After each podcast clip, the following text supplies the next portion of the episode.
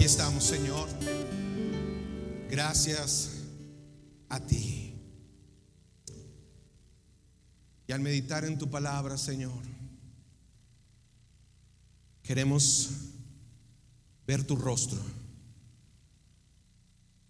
ver tus maravillas, ver tu gracia una vez más.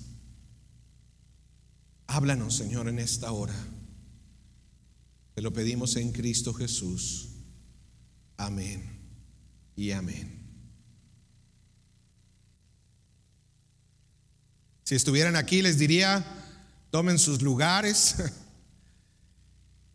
Yo espero que estén acomodados, que no tengan ya ninguna distracción para que podamos meditar en la palabra de nuestro Dios. Este domingo es el último domingo que vamos a estar meditando en, la, en el libro de los, hebreos, de los hebreos, de los proverbios. ¿Sí? Espero que hayas disfrutado tanto como yo las meditaciones que hemos mandado a la vida de la iglesia o, que están en las páginas ahí de nuestro Facebook de la iglesia, eh, los mensajes.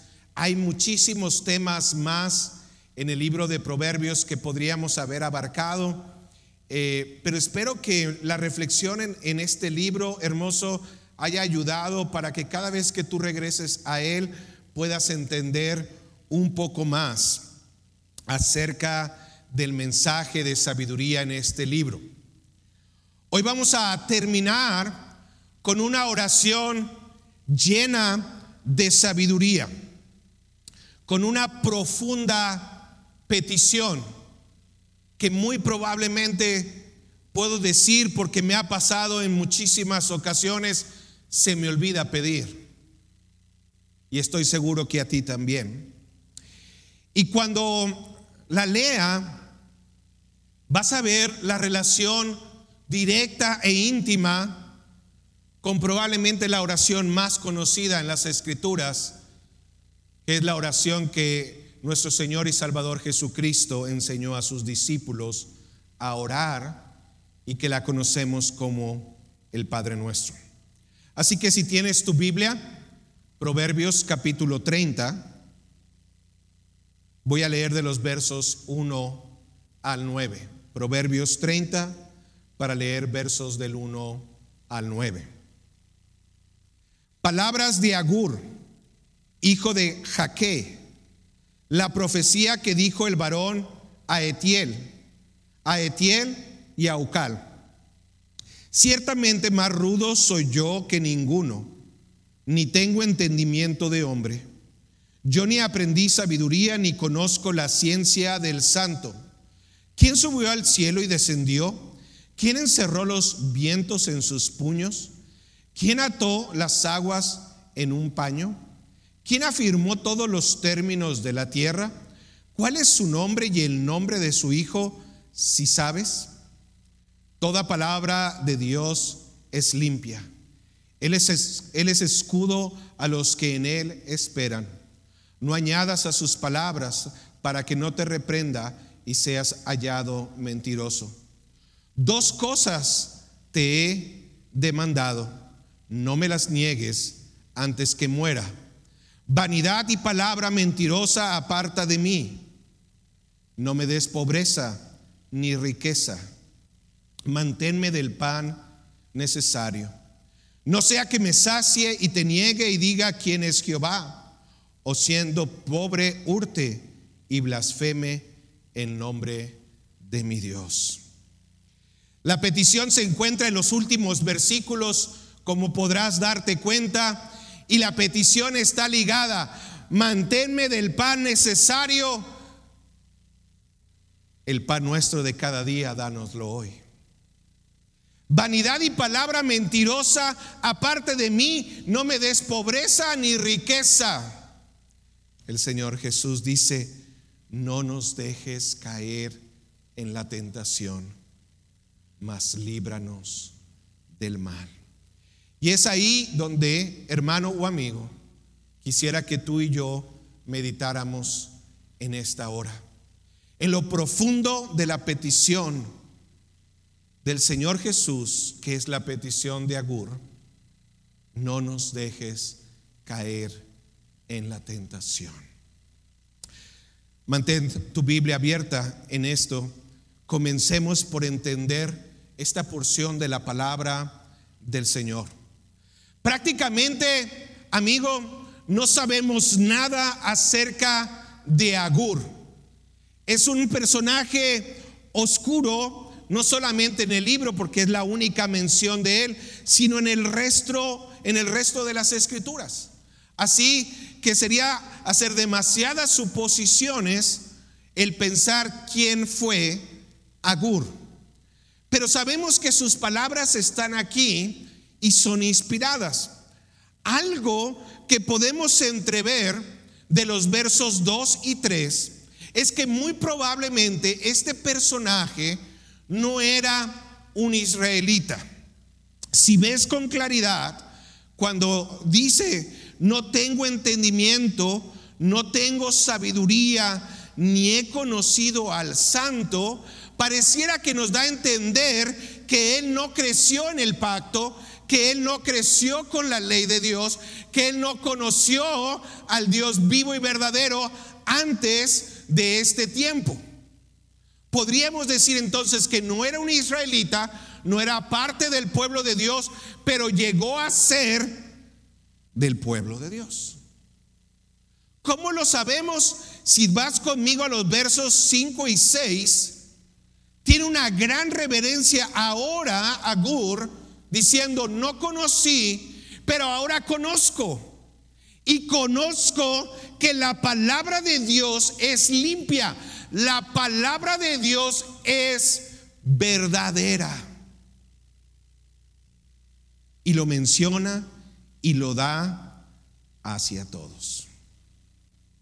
De tal manera que cuando llegamos a lo que es la oración o la petición de Agún, podemos ver que su mensaje está entrelazado perfectamente con todo el libro de la sabiduría, con todo el mensaje en el resto hacia atrás de los capítulos del libro de Proverbios. La petición realmente es una sola petición que tiene que ver con el carácter y tiene que ver con las circunstancias. Y he dicho y acabo de mencionar estos dos aspectos. ¿Cuáles son, de alguna forma, su petición? Por un lado, en el carácter tiene que ver, aparte de mí, la, la, la palabra mentirosa y la vanidad tiene que ver con el carácter. Pero este carácter se ve tentado en las circunstancias. No me des pobreza, ni qué, ni riqueza. ¿Cómo podríamos de alguna manera poner el fundamento para su petición en el libro de Proverbios? El libro Proverbios habla abundantemente acerca de la riqueza y también de la pobreza. Por ejemplo, vamos al capítulo 10, verso 15 del mismo libro de Proverbios. Las riquezas del rico son su ciudad fortificada y el desmayo de los pobres es su pobreza. ¿Se dan cuenta? El sabio ya ha dicho acerca de la misma tentación a la que nos va a hacer referencia Agur. Aquel que tiene muchos bienes este, materiales pone toda su fe y confianza en la ciudad fortificada. Y esto es muy interesante. Muchos de los ricos en la antigüedad vivían dentro de la ciudad. ¿Sí? Y la ciudad era amurallada para qué? para la protección de los enemigos. El pobre tenía que estar afuera y lógicamente era el primero que el enemigo podía matar o herir. No tenía mucha protección. El día de hoy podríamos ver muchas cosas similares, ¿no? Aquellos que tienen más acceso a recursos materiales viven en casas colonias, lugares más fortificados. Aquellos que no viven mayor hacia las expensas. ¿Hacia dónde va el libro de Proverbios? Y, quiero poner el fundamento antes de llegar a, a la petición de Agur. La riqueza en el libro de Proverbios es clara, en donde normalmente es producto del trabajo honesto y claro de las manos de un hombre sabio. De tal manera que la riqueza entonces viene a ser qué? Bendición de Dios. El libro de Proverbios también nos dice, cuidado, hay ciertas maneras inmorales para obtener la riqueza. Pero normalmente la, ven, la riqueza vendrá por el trabajo y será bendición de Dios. Ve conmigo, por ejemplo, a Proverbios 10, 22. La bendición de Jehová es la que enriquece y no añade tristeza con ella. Dios bendice, Dios enriquece, Dios da, Dios multiplica nuestro trabajo y entonces obtenemos y tenemos cosas. Cuidado con hacerlo injustamente. El pobre, por otro lado, ¿sí? Puede ser pobre, de acuerdo al libro de Proverbios, por varias circunstancias. La pobreza puede venir, por un lado, por las circunstancias o la naturaleza. Puede venir por la injusticia de otros hombres sobre ellos. Pero también la pobreza puede tener un carácter inmoral. ¿Cómo? A través de la pereza. Probablemente hay pobres que son porque son son pobres porque son perezosos. ¿Qué entonces nos marca la palabra de Dios? La riqueza, hermano o amigo, es una bendición de Dios. Si tú tienes mucho, necesitas agradecer a Dios. Pero es claro que la bendición de Dios no es una bendición especial. No es realmente porque tú has sido obediente al Evangelio en que Dios está más presente contigo o te ama más a ti. Hay algunos que quieren predicar este mensaje. Si yo tengo más, es porque mi estatus espiritual es mucho mayor. Y Dios me ama más a mí porque realmente soy más obediente a Él.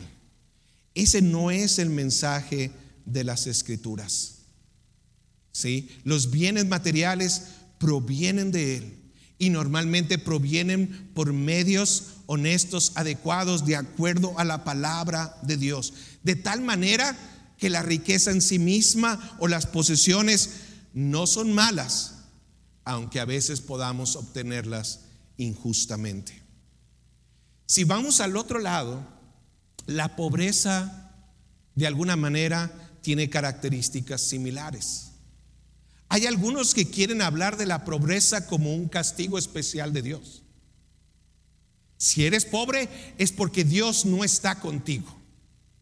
Si eres pobre es porque Dios no te ama. Y la Biblia jamás habla de esto. Dios igualmente ama a los pobres. Y las circunstancias de su pobreza pueden entonces, como dijimos, variar pero no necesariamente son un castigo o una maldición de Dios para su vida.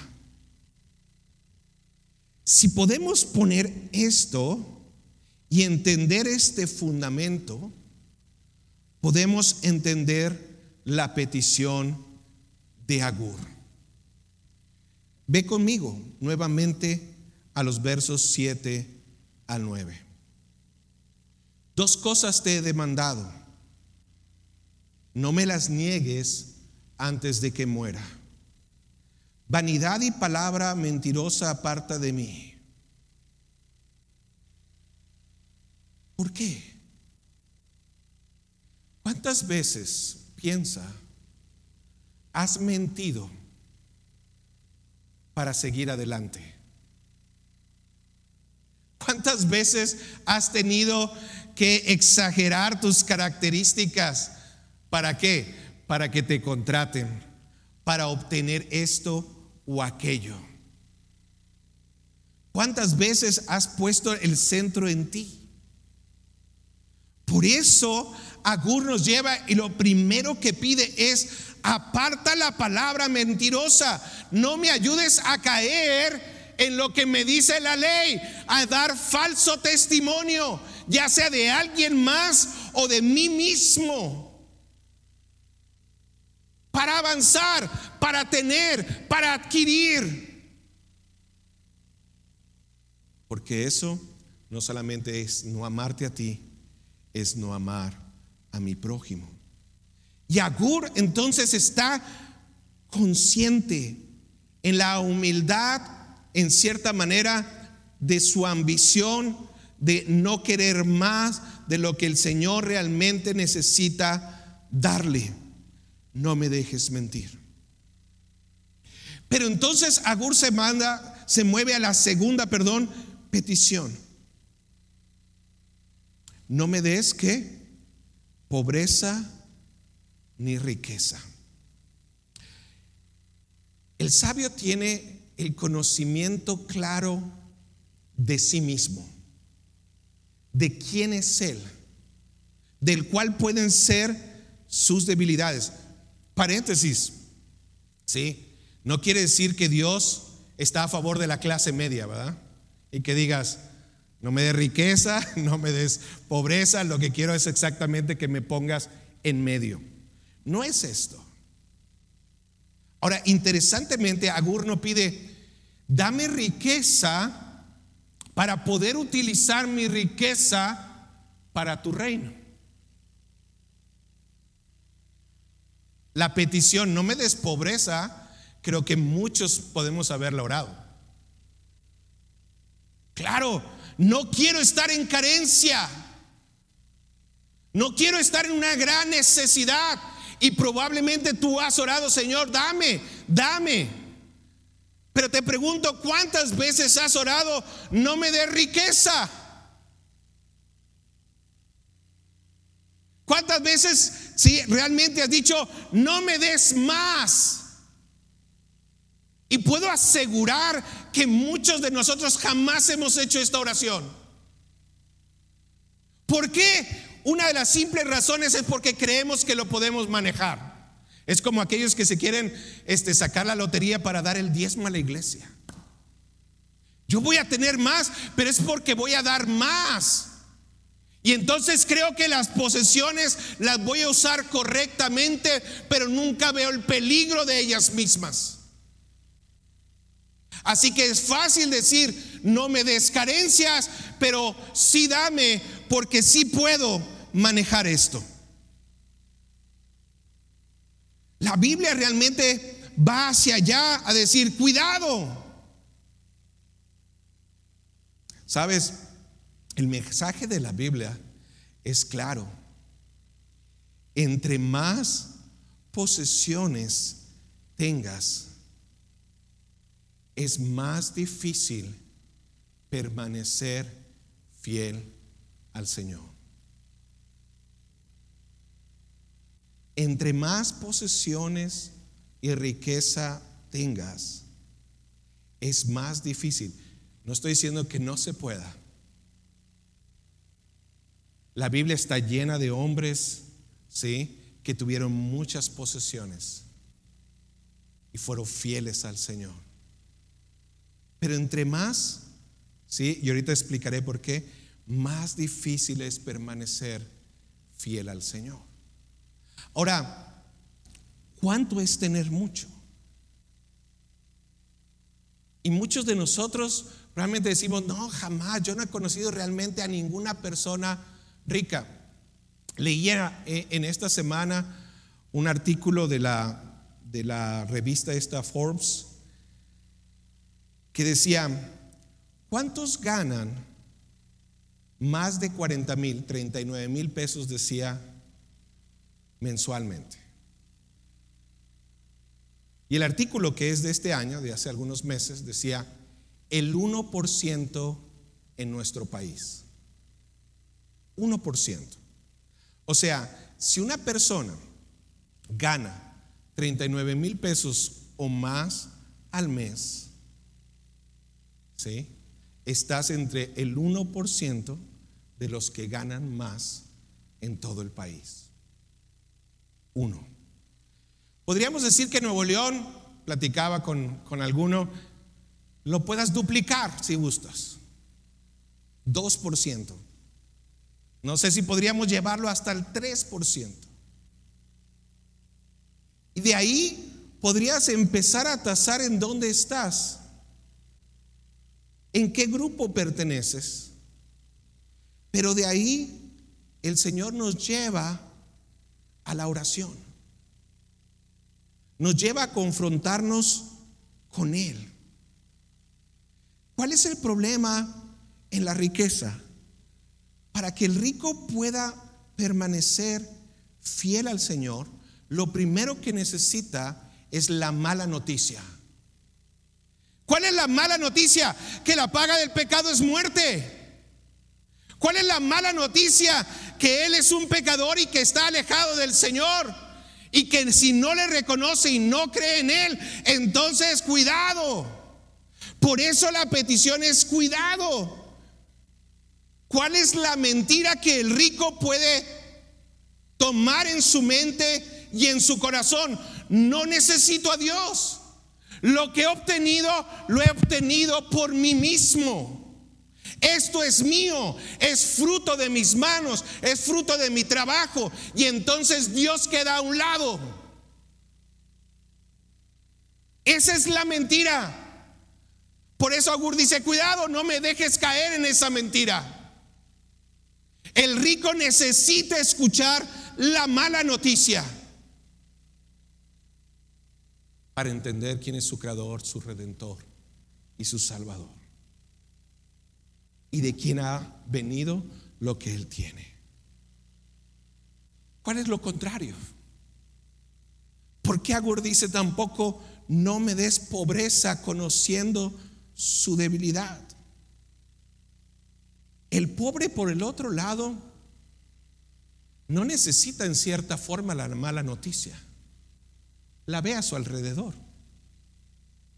El pobre vive, por llamarlo así, la mala noticia, la carencia constantemente, el mundo que está quebrado a su alrededor.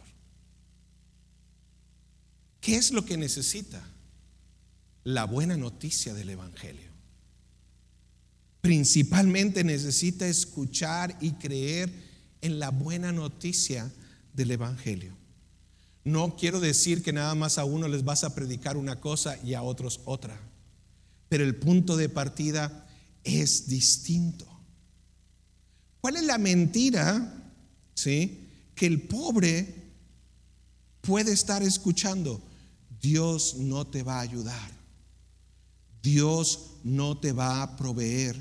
Necesitas tú hacerlo solamente por ti mismo. Y por eso Agur dice, no me des pobreza para no que, para no hurtar, para no tomar el camino equivocado.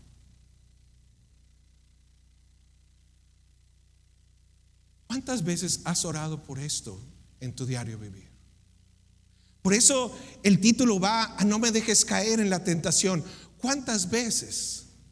La tentación puede venir de muchas maneras. Puede venir por la vanidad, puede venir por la lujuria, pero también puede venir por la riqueza y por los bienes materiales.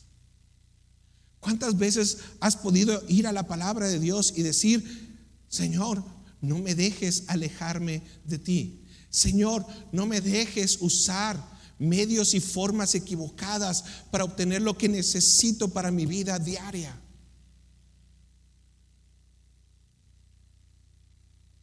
Y si no lo pides, hermano o amigo, es porque no reconoces que necesitas de su gracia diariamente y crees que tú lo vas a hacer por ti mismo, estés en una condición o estés en otra. Es interesante en el Antiguo Testamento cuando el pueblo de Dios caminaba en el desierto y Dios les daba el maná. ¿Y cómo de Dios les daba el maná? Este pan se los daba que diariamente. ¿A dónde se encaminaban? A la tierra que fluye leche y miel. Canaán, la tierra prometida, era una tierra que iba a producir en gran manera. Y cuando entraran allá, el pueblo de Dios necesitaba estar entrenado que su proveedor no era la tierra, era Él. Diariamente. Probablemente tú no estás en la condición de Agur, probablemente estás en un lado y tienes mucha riqueza y tienes muchos bienes. Pídele al Señor que no te deje caer en la tentación de olvidarte de Él y de decir que lo que tienes es tuyo.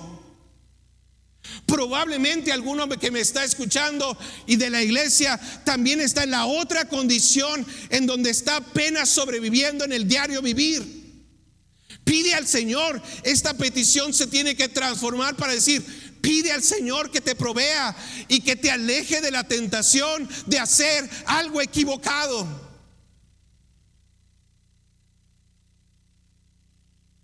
Por eso Jesús dice, no nos dejes caer en la tentación, más que, más líbranos del mal. Es difícil. Somos atacados constantemente. Ve este mismo mensaje y ve conmigo a la epístola de Hebreos, capítulo 13, versos 5 y 6. Manténganse libres del amor al dinero.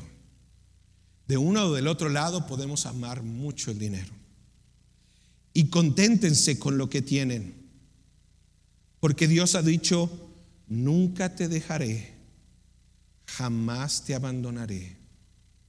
Así que podemos decir con toda confianza, el Señor es quien me ayuda. No temeré. ¿Qué me puede hacer un simple mortal?